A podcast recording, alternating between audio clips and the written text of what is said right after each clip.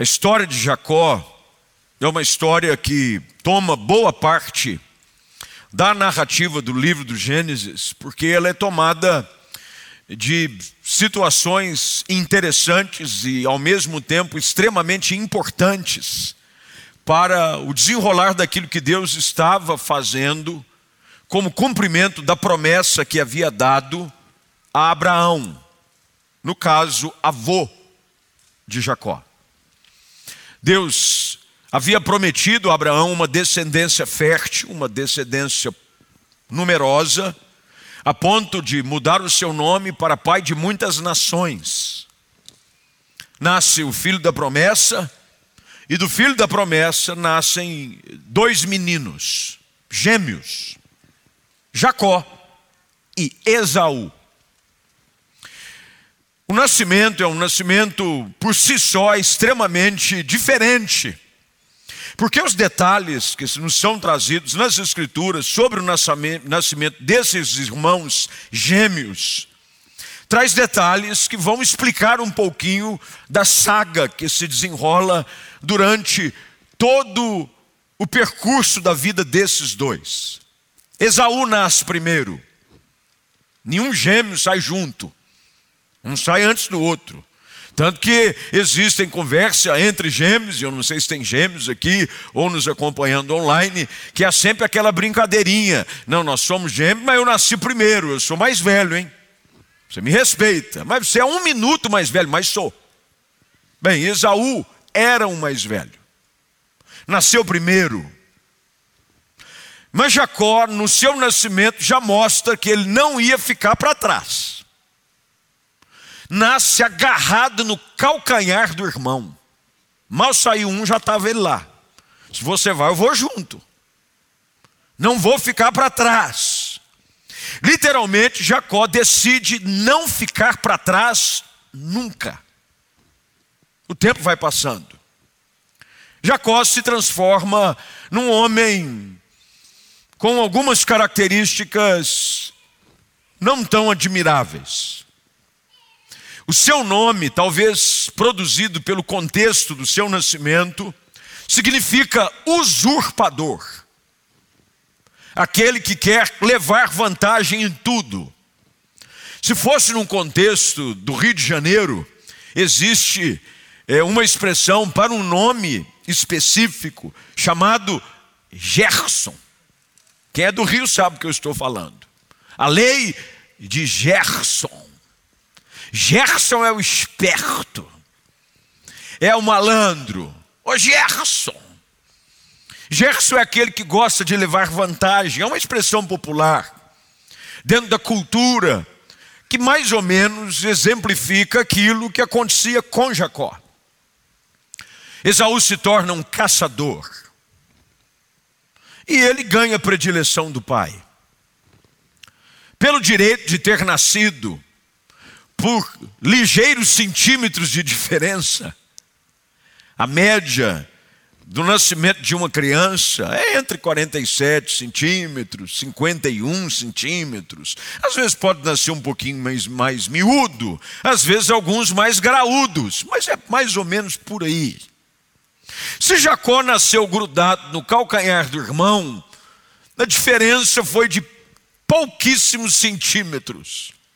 É como naquelas corridas das Olimpíadas, em que quando está se chegando na linha, um dá uma esticada no pescoço. Já viram nas corridas? Às vezes a disputa está tão próxima que vai chegando a linha de chegada e o outro chega, dá uma pescoçada para ver se chega na frente. Projeta o seu corpo. Esaú era o primogênito. A primogenitura, dentro do contexto histórico e cultural da época, dava direitos exclusivos ao filho mais velho.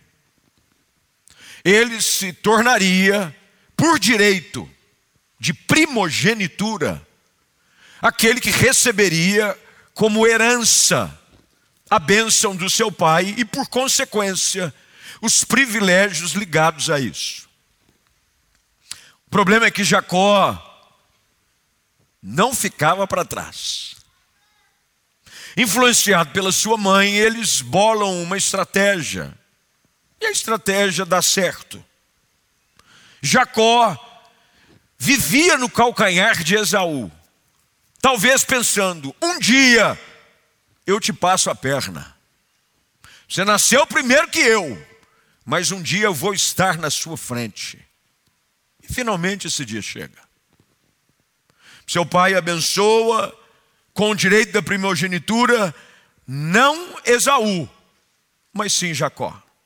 E ele tem que fugir.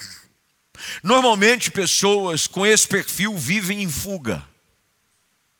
Aqueles que querem levar vantagem em tudo e passar os outros para trás nunca encontram um lugar seguro para viver e descansar. Jacó foge. Até que ele chega na casa de um homem chamado Labão. O nome já não ajuda. Labão. Jacó põe o olho na filha mais nova do seu Labão. Só que para todo esperto, tem um mais esperto que ele. Para todo malandro, tem um mais malandro que ele. E o seu Labão era um malandraço de carteira assinada. Talvez o presidente do sindicato da malandragem. Na região, ele dava aulas. Jacó faz um acordo com Labão: Olha, eu vou, quero me casar com a sua filha. E Labão diz: Ótimo, você trabalha sete anos para poder casar com a minha filha. Vai gostar de alguém assim, lá longe, de graça. Trabalhar por amor, ganhando, até que vai. Mas trabalhar de graça, sete anos, tem que estar apaixonadésimo. Jacó aceita a proposta. Os sete anos passam, e o dia das núpcias chega, e o seu Labão apronta mais uma das suas. Tinha uma filha mais velha, chamada Lia. Ela tinha um olhar turvo. Vai entender o que a Bíblia quer dizer com isso. Alguns mais assim, maldosos, dizem que ela era vesga. Dizem que ela olhava um olho no peixe e o outro no gato. Talvez não houvesse brilho nos olhos. Bem, vai saber. O fato é de que Jacó não se interessou de cara por ela. A que era mais bonita? Os olhos de Jacó haviam brilhado para a irmã e não para ela. Só que Labão, na hora das núpcias, empurra a filha mais velha para Jacó. Quando ele desperta, dentro da cultura, dentro de uma tenda escura, eu me lembro de uma vez que fui fazer um casamento e os noivos haviam projetado esse momento romântico. Eu quero fazer um casamento, pastor, no entardecer. Quando o sol está se pondo, no horizonte a noiva vai entrando. Eu disse: ó, cuidado. Cuidado, porque vai que acontece alguma coisa, atrasa, porque casamento está sujeito a intercorrências.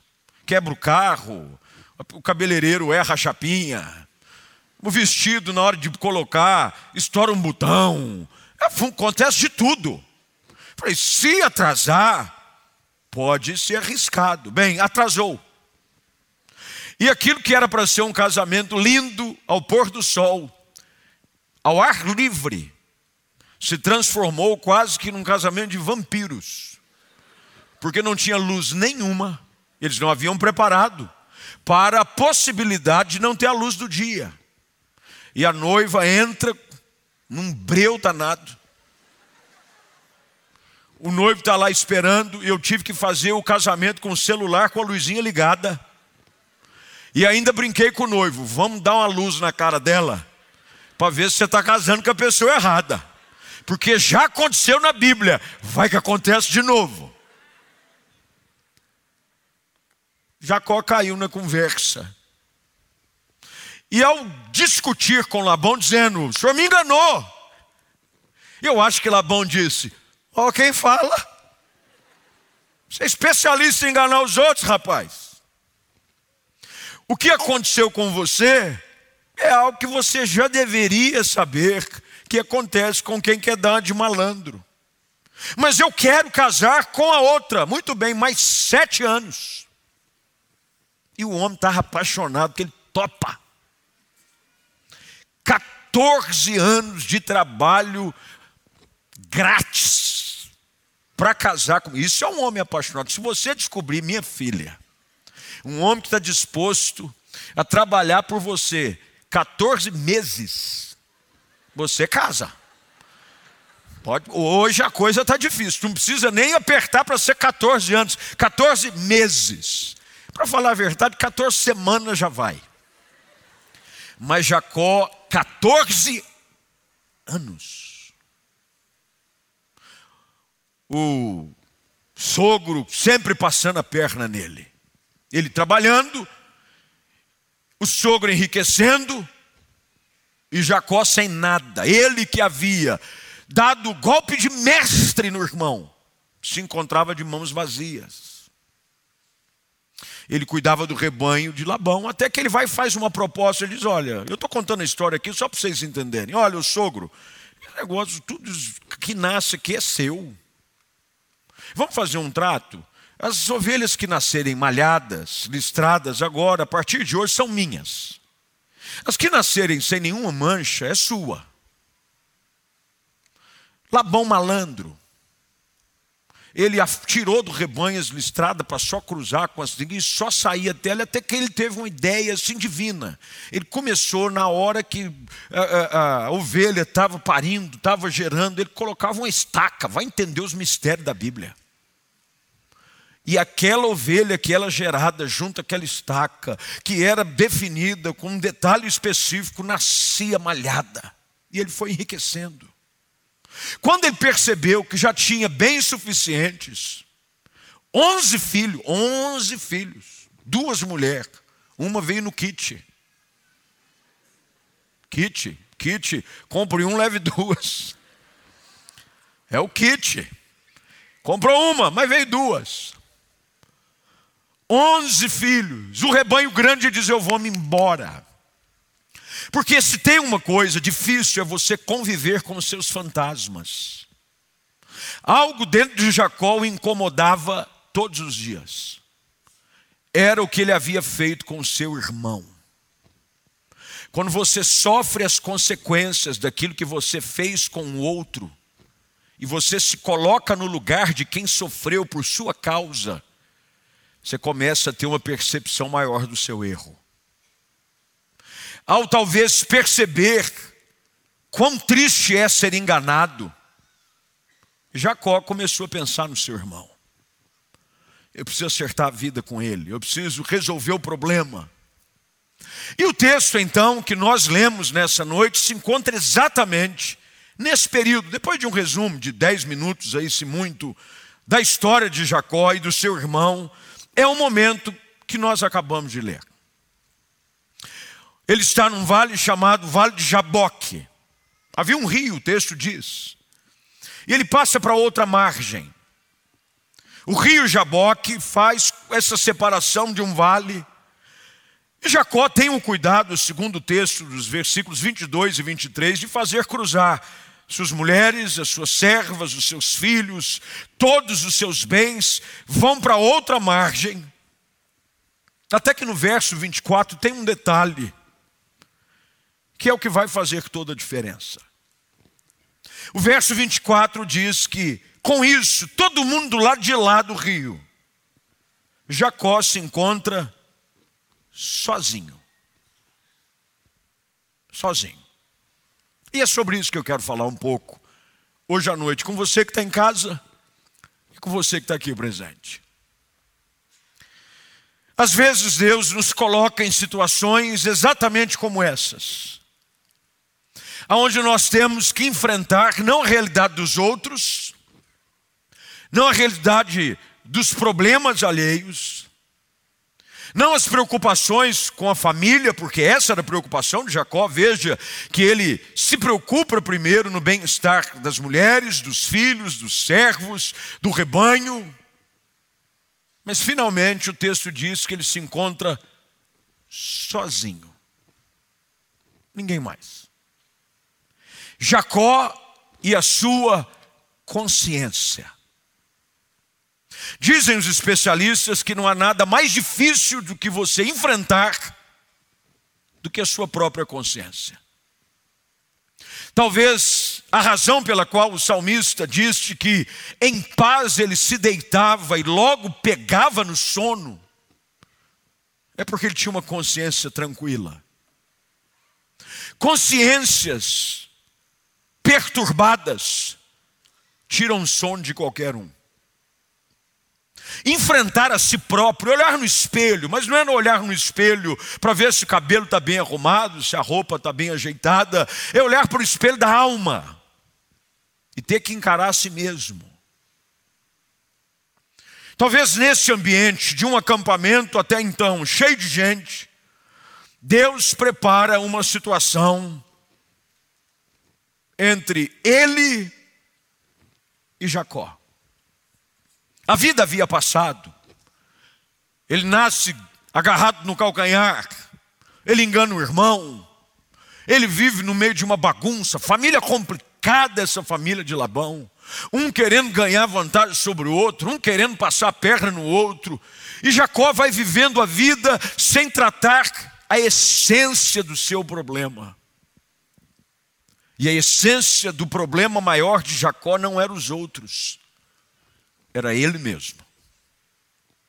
E o problema de Jacó é o nosso problema. Porque o nosso maior problema não são os outros, somos nós mesmos. Nós somos o nosso maior problema. Não são as pessoas. Às vezes nós temos uma tendência de procurar culpados. É fácil apontar culpados. Difícil é enfrentar a si mesmo quando a consciência nos acusa. Sozinho, nesse ambiente, Deus prepara um cenário de tratamento com Jacó. Deus precisa tratar o coração de todas as pessoas antes de que elas possam viver o que Deus tem para elas. Tem muita gente que não vive a plenitude das promessas de Deus para a sua vida porque está tentando resolver os problemas do lado de fora, resolver o problema das pessoas, resolver o problema da família, resolver o problema do trabalho, mas não resolve os seus problemas de alma. Deus sabia que a única forma de Jacó viver tudo o que poderia ser vivido é se ele enfrentasse a realidade da sua vida. Jacó achava que o seu grande problema era a dificuldade com seu irmão Isaú. Esse problema, eu preciso resolver esse problema com Esaú. E talvez seja essa a percepção que muita gente tem.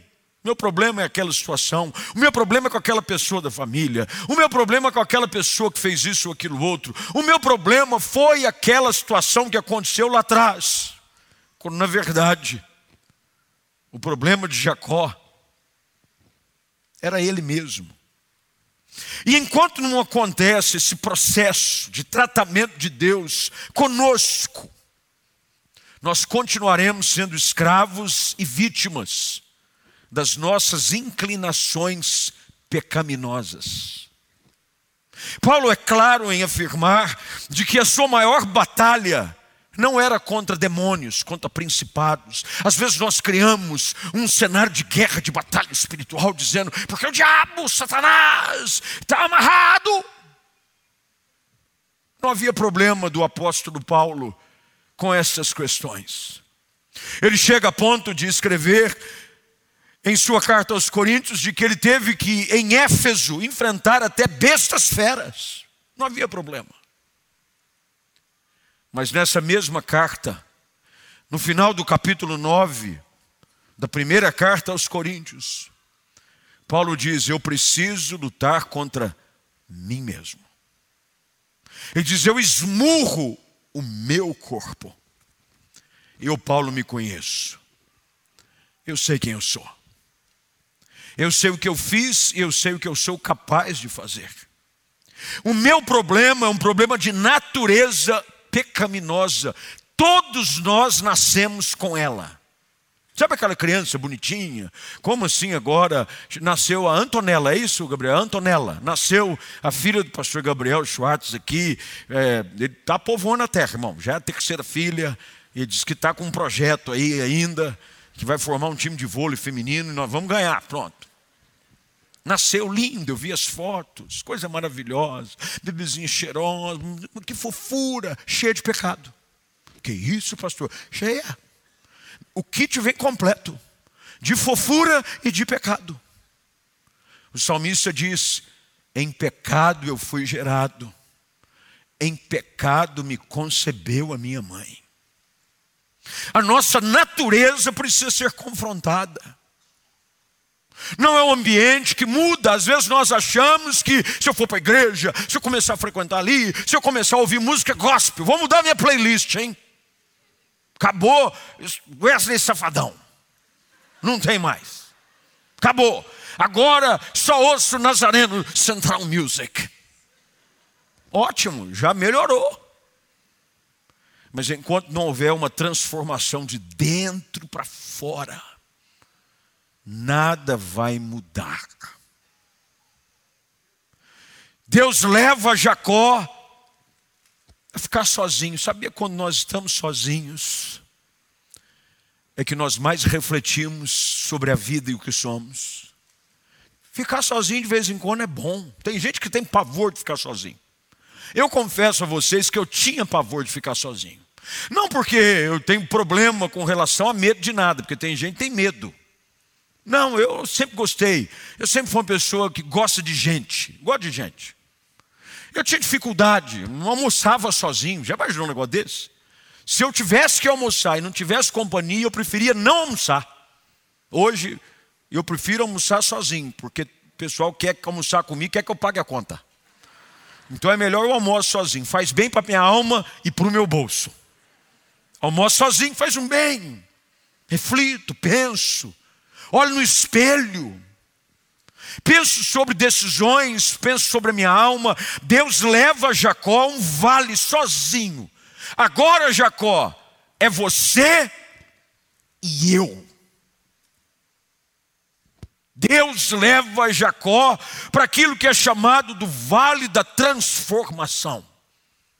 Se pudéssemos dar um nome a esse vale de uma forma um pouco mais específica sobre aquilo que ele representa na vida de Jacó e precisa representar na nossa vida, é de que Deus precisa nos levar a esse vale, o vale da transformação.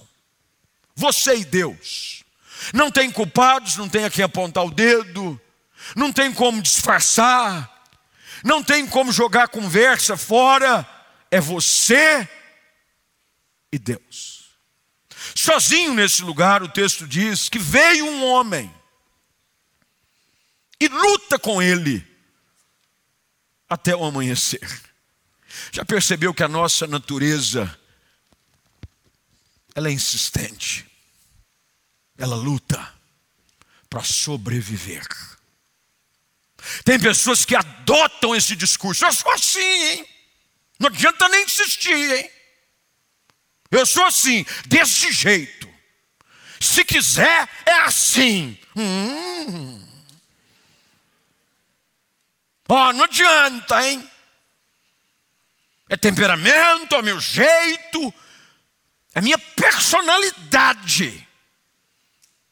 Eu já ouvi pessoas e já atendi casais que na primeira conversa um já quer defender o seu território. Eu já disse para ele, pastor, que essa ideia de achar que vai casar para arrumar uma mulher só para cozinhar e passar roupa, tô fora, hein? E ele responde: E não pensa você também que eu vou casar com alguém só para sustentar? E eu olho um para o outro, vocês estão fazendo junto. Há uma briga, já percebeu que a nossa natureza pecaminosa, ela briga para permanecer viva. Ela insiste. Ela insiste em prevalecer. Ela insiste, insiste e ainda mostrar a sua cara de vez em quando. Você já se pegou de vez em quando vendo a natureza pecaminosa, a qual você achava que havia sido mortificada para sempre, de vez em quando mostrar a carinha dela? Olha, não se assuste achando que é só comigo, porque eu sei que acontece com você também. De vez em quando nós temos algumas crises. E você diz assim, Cruz Credo está vivo. Lembra daquele. Tinha um filme chamado Médico e o Monstro. Lembra desse filme? Um clássico da literatura inglesa. Um médico e um monstro. Ele um médico, todo alinhado, cabelo engomado falava fino, mas ele tomava uma porção de vez em quando e rasgava a roupa. E quando o médico se deixava dominar pela poção, o monstro aparecia. É o Hulk Gospel. Lembra daquele. Como é que é o nome do personagem do, do Hulk? Tem um médico. Como é que ele chama? Como? David? Não, David Beckham não, amor. David Beckham é jogador, pô. Bruce. Ah, dá o um nome que vocês quiserem também. Eu já recebi uns quatro nomes. David Beckham, Bruce. Bruce Wayne. Bruce Wayne é o Batman, gente. Vocês estão confundindo tudo. Esqueci o nome dele. Bem, tem o nome dele lá que quando ele ficava nervoso, rasgava a roupa. Sabe que todos nós temos que lutar contra essa natureza também. Deus leva Jacó e começa a luta. O pau vai quebrando. Capoeira, voadora, rabo de arraia. O texto não dá o detalhe. Mas olha que coisa interessante. Quando o homem viu que não poderia vencer, você já para prestar atenção nesse detalhe? Deus deseja que nós nos entreguemos. Deus não está disposto a lutar com a nossa natureza se nós insistirmos no erro.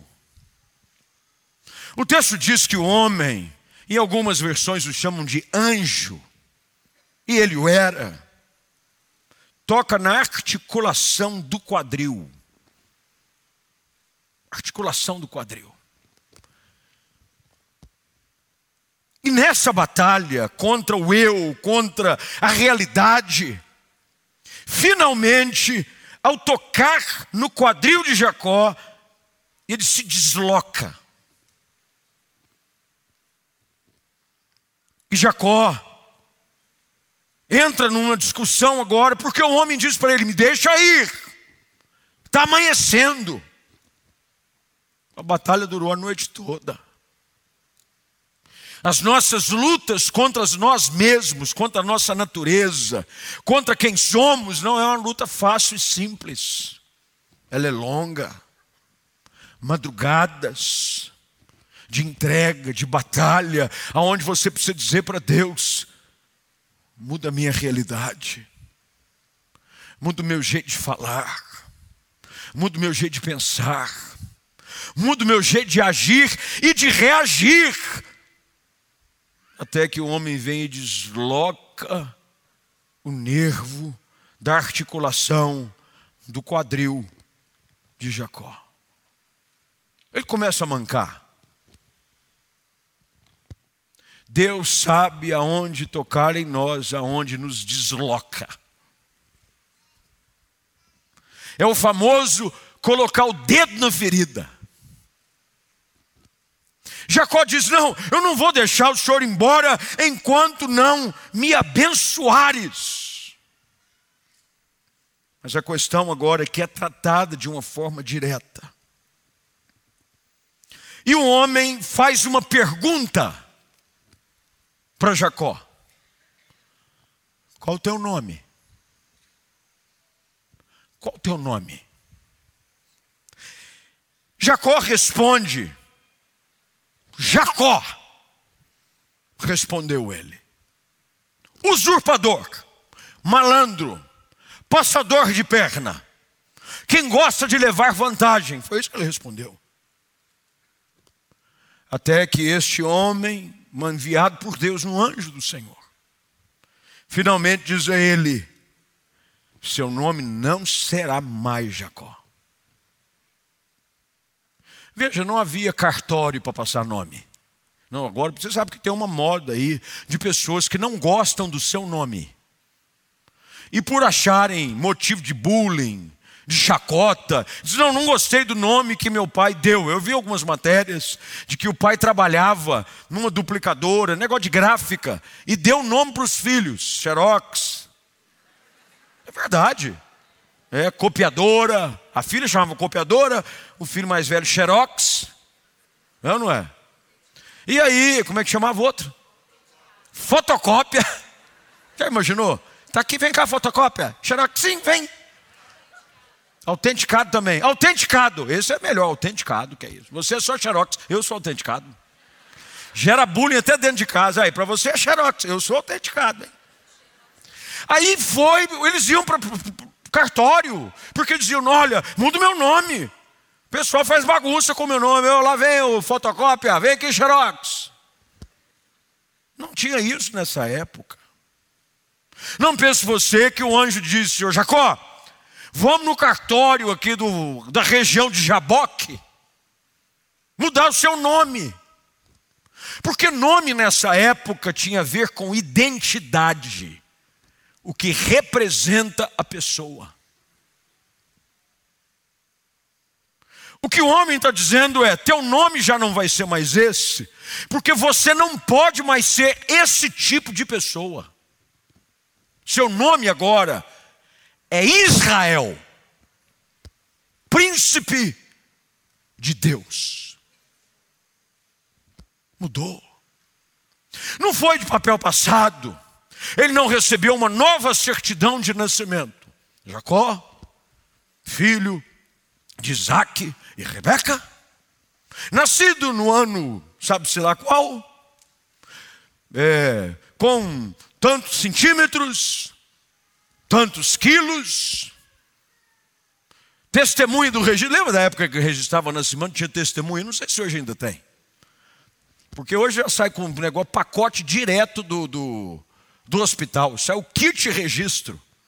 Enquanto está lá ainda, você pega o kit registro, vai no cartório e já está tudo certinho, já sai lá. Mas eu me lembro, esses dias eu tive acesso à minha certidão de nascimento. Eu pedi uma segunda via da certidão de nascimento, lá no cartório, da onde eu fui registrado em Nilópolis, Baixada Fluminense, glória a Deus, no Rio de Janeiro.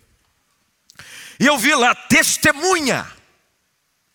Uma das testemunhas, saudoso pastor Veloso Pastor Veloso. O outro nome não sei nem quem era. Eu acho que nem meu pai sabia quem era. Catou alguém que estava lá no cartório, precisava de uma testemunha. Assina aqui, ó. Não tinha isso. Quando o anjo disse para Jacó: O teu nome, versículo 28, preste bem atenção, nós já estamos chegando no fim. De agora em diante. Grifa isso na sua Bíblia, por favor. De agora em diante. O teu nome já não é mais Jacó, o teu nome será Israel. Vão te chamar diferente, mas não vão te chamar diferente enquanto você continuar agindo igual. Vão te chamar diferente porque a partir de agora você vai agir diferente. Deus quer fazer o mesmo em nós. Você não tem que ser conhecido como crente porque você vai na igreja. Você tem que ser reconhecido como crente onde você mora e com as pessoas que você convive. Porque o reflexo do caráter de Jesus, a partir daquele dia que você o confessou como seu Senhor e Salvador, mudou as características da sua alma. De agora em diante, não é mais Jacó. De agora em diante você se chamará Israel. Olha que coisa interessante. Se chamará. Você vai dizer a respeito de si mesmo. Eu não sou mais quem eu era antes. Antes eu era mentiroso, usurpador, adúltero, fornicador, enganador. Antes eu era tudo. Agora não. Agora eu sou nova criatura. Eu sou sacerdócio real. Eu sou nação santa. Eu sou povo de propriedade exclusiva de Deus, criados em Cristo Jesus para boas obras. Enfrentou a si mesmo. Deus precisa que eu e você entendamos que para vencer as batalhas do lado de fora, e Jacó teria, ele teria que tratar os assuntos com seu irmão, mas ele não poderia tratá-los ainda sendo quem ele era antes. O que ajudaria Jacó a vencer as crises e os problemas de relacionamento com seu irmão era porque a partir de agora Esaú ia ver nele um homem diferente. O mundo não está à procura de gente apenas que se autodenomina crente. O mundo está à procura de homens e mulheres que o seu nome foram mudado, não para reconhecimento de um grupo ou de uma igreja, mas que foram mudados pelo próprio Deus, que diz: Você já não é mais quem você era antes, de agora em diante, você mudou, você é outra pessoa, você não pode mais falar como você falava antes. Você não pode mais deixar sair da sua boca palavras torpes como antes eram hábito do seu vocabulário. Você não pode mais frequentar os mesmos ambientes e permitir-se participar de rodas com piadas sujas, ofensivas e que ofendem o nome de Deus. A partir de agora, Jacó, você é príncipe de Deus. Nós somos a Israel de Deus. A igreja do Senhor Jesus, hoje, é a Israel de Deus. E Deus espera que sejamos transformados, que sejamos mudados. Eu não falo mais como eu falava antes.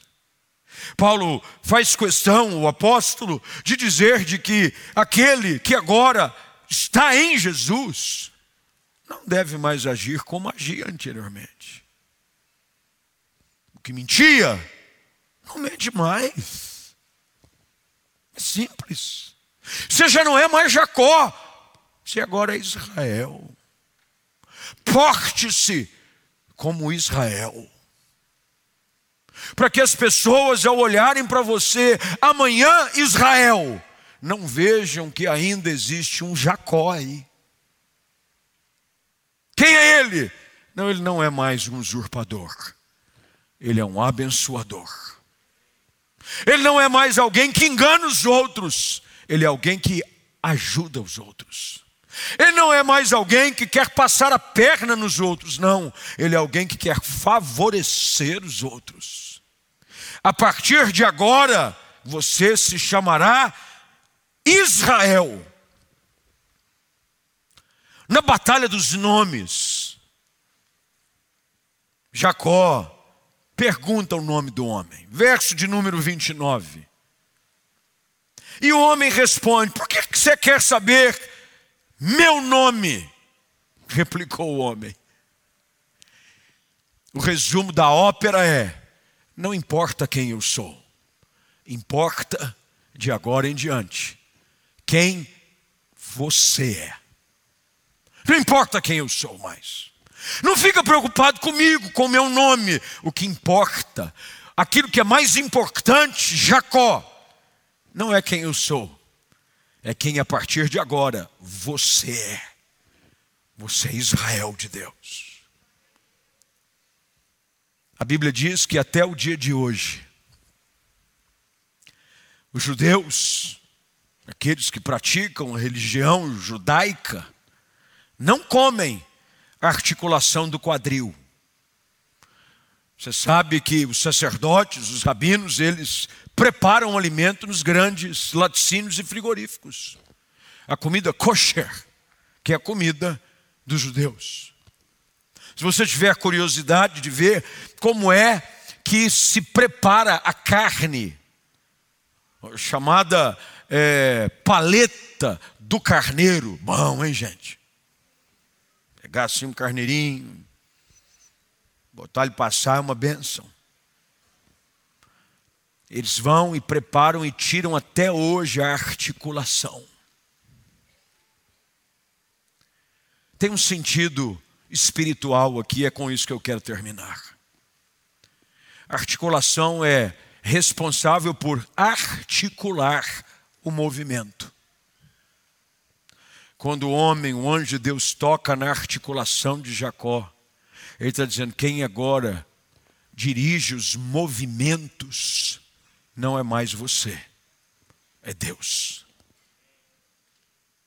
As articulações, os movimentos, não são mais agora impulsos do seu cérebro, da sua emoção. Já viram aquelas pessoas nervosas? A vontade que te dá e te dá.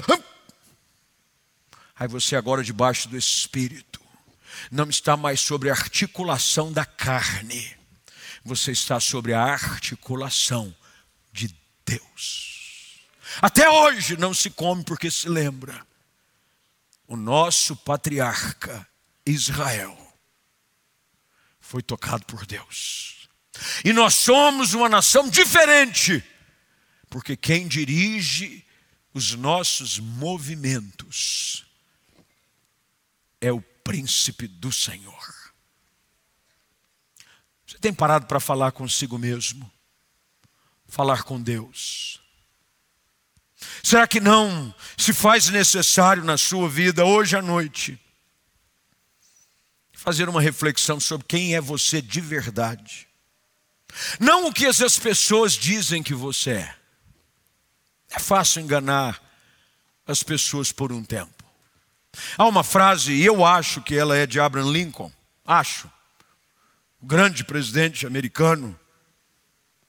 Ele dizia: Você pode enganar muitos, onde ele disse assim, alguns por algum tempo, outros por outro tempo, mas não todos o tempo todo. Às vezes nós vivemos sobre uma fantasia que não é a nossa. Frequentamos lugares, nos rotulamos como crentes, salvos, mas se ficarmos sozinhos, enfrentando a nossa consciência e a realidade de quem nós somos, talvez Deus precise tocar na articulação do seu coração hoje à noite. Aí em casa ou aqui presente. O que importa é que quando Deus toca na vida de alguém, sempre muda para melhor.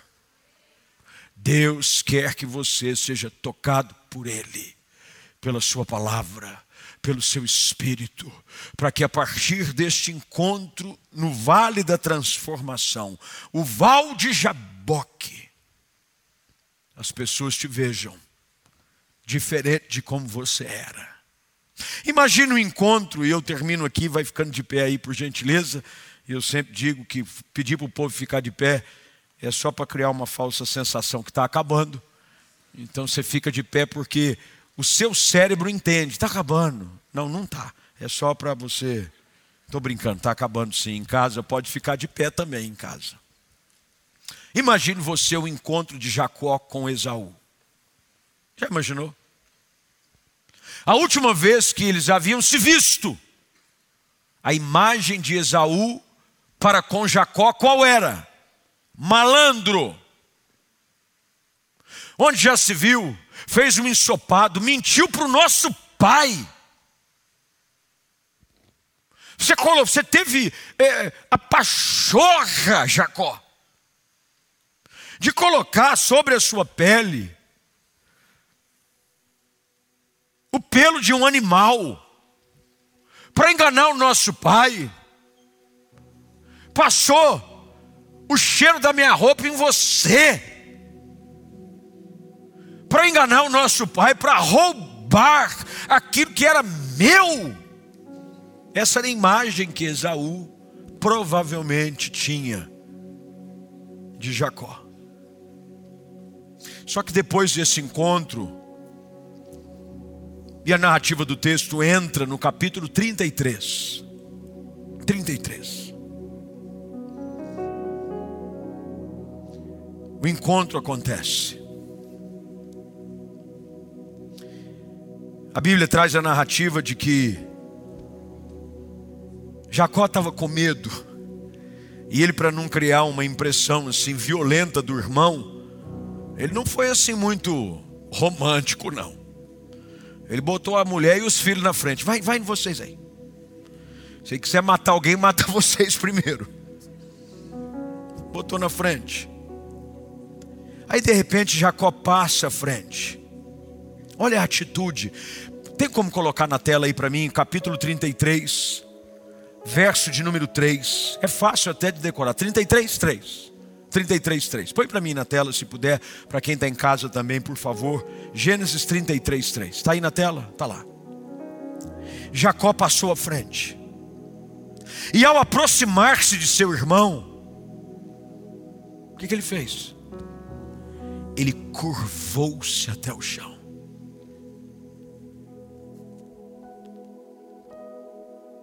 Esaú disse assim: tem uma coisa errada com esse cara. Isso aí nunca baixou a cabeça para ninguém. Isso é malandro. E Jacó se humilhar diante de alguém, se prostrar. E a Bíblia diz que ele se curva até o chão sete vezes. Sete na Bíblia tem um significado. O número sete é inteireza plenitude. Sete, perfeição. Sete vezes. A imagem que Esaú tinha de Jacó qual era? Malandro. Gosta de passar a pé nos outros. Chega agora. Só que Esaú não sabia que já não era mais Jacó. Era Israel. E Israel tem atitudes diferentes de Jacó. Ele se prostra sete vezes. A reação de Esaú: quem que é esse cara? Alguma coisa aconteceu com ele. Tanto é que a reação de Esaú, verso de número 4, está aí na tela, verso 4. Esaú corre ao encontro de Jacó e o abraça. Pôs os braços em volta do pescoço do irmão e o beijou. E os dois choraram. Pessoas transformadas, pessoas quebrantadas, produzem um efeito diferente nos relacionamentos que antes tinham. Esaú viu que algo havia mudado na vida do seu irmão. Perguntinha para você, para a gente acabar. As pessoas conseguem ver em você algo diferente do que você era antes, depois que Jesus entrou na sua vida? Ou você é a mesma coisa? Pastor, ele é especialista em dar golpe na praça, só que ele agora dá golpe gospel. É um golpe evangélico. Pastor, ele era mentiroso, mas agora as mentiras dele é assim um pouco santificada. Pastor, ele era mulherengo, agora ele não é tanto. Não. Mudou. O Esaú que tem esse encontro com o irmão, se surpreende. Mudou. Nós estamos aqui nos preparando, e em casa eu espero que você tenha se preparado com os elementos da mesa, que simbolizam a necessidade de mudança. Nós participamos da mesa não como um ato e um ritual religioso. Nós participamos dessa mesa que está aqui atrás de mim para dizer: eu sou nova criatura. As coisas velhas passaram, tudo se fez novo. Eu não sou mais Jacó, eu sou Israel de Deus. Eu não me chamo mais como me chamava antes desse encontro com Deus.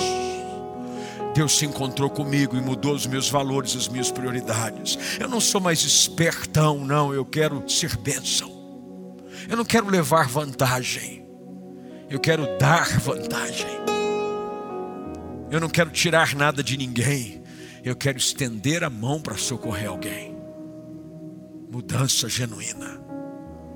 Deus quer produzir esse evangelho verdadeiro na gente. Evangelho de verdade, gente, é isso. O resto é conversa fiada. Evangelho muda a gente. O jeito de falar, o jeito de pensar, o jeito de agir. As conversas ao redor da mesa não são mais agora movidas por maledicência, por fofoca, por intriga, por discussão. São palavras de bênção, são palavras de edificação. Porque eu já não sou mais Jacó, eu sou Israel. Vamos orar. Senhor, eu sei que tu marcaste um encontro conosco hoje à noite. Não sou aqui, mas com tantos quantos estão em casa ou em qualquer outro lugar online. Muda a realidade da nossa vida, Deus. Nós não queremos ser como éramos antes.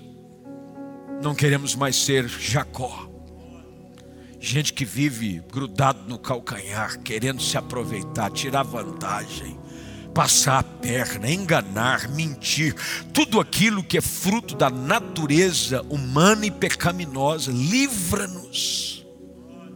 Toque em nós, Senhor. Toque em nós, nas articulações do nosso coração, que move as intenções de cada um de nós. Toca para que quando a gente sair daqui as pessoas vejam que a gente anda diferente. Não se sabe, alguns estudiosos, mas o senhor sabe, afirmam que desde aquele dia Jacó nunca mais andou do mesmo jeito, porque havia uma marca nele de que algo havia acontecido. O Senhor pode fazer isso conosco. Toca na nossa vida, não permita mais com que andemos como antes andávamos muda o nosso jeito de viver, o nosso estilo de vida. Que as pessoas olharem para nós digam: não, ele não está só indo na igreja, não. Ele teve foi um encontro com Deus. Algo diferente na vida dele, o jeito que ele trata a esposa, o jeito que ele cria os filhos, a maneira como ele conduz os seus negócios, a maneira como ele posta na internet é diferente. Algo aconteceu, ele não é mais Jacó, ele é Israel de Deus. Produz essa mudança na nossa vida. Faz isso em nós, Espírito Santo, para a tua glória e para o teu louvor, em nome de Jesus. Amém.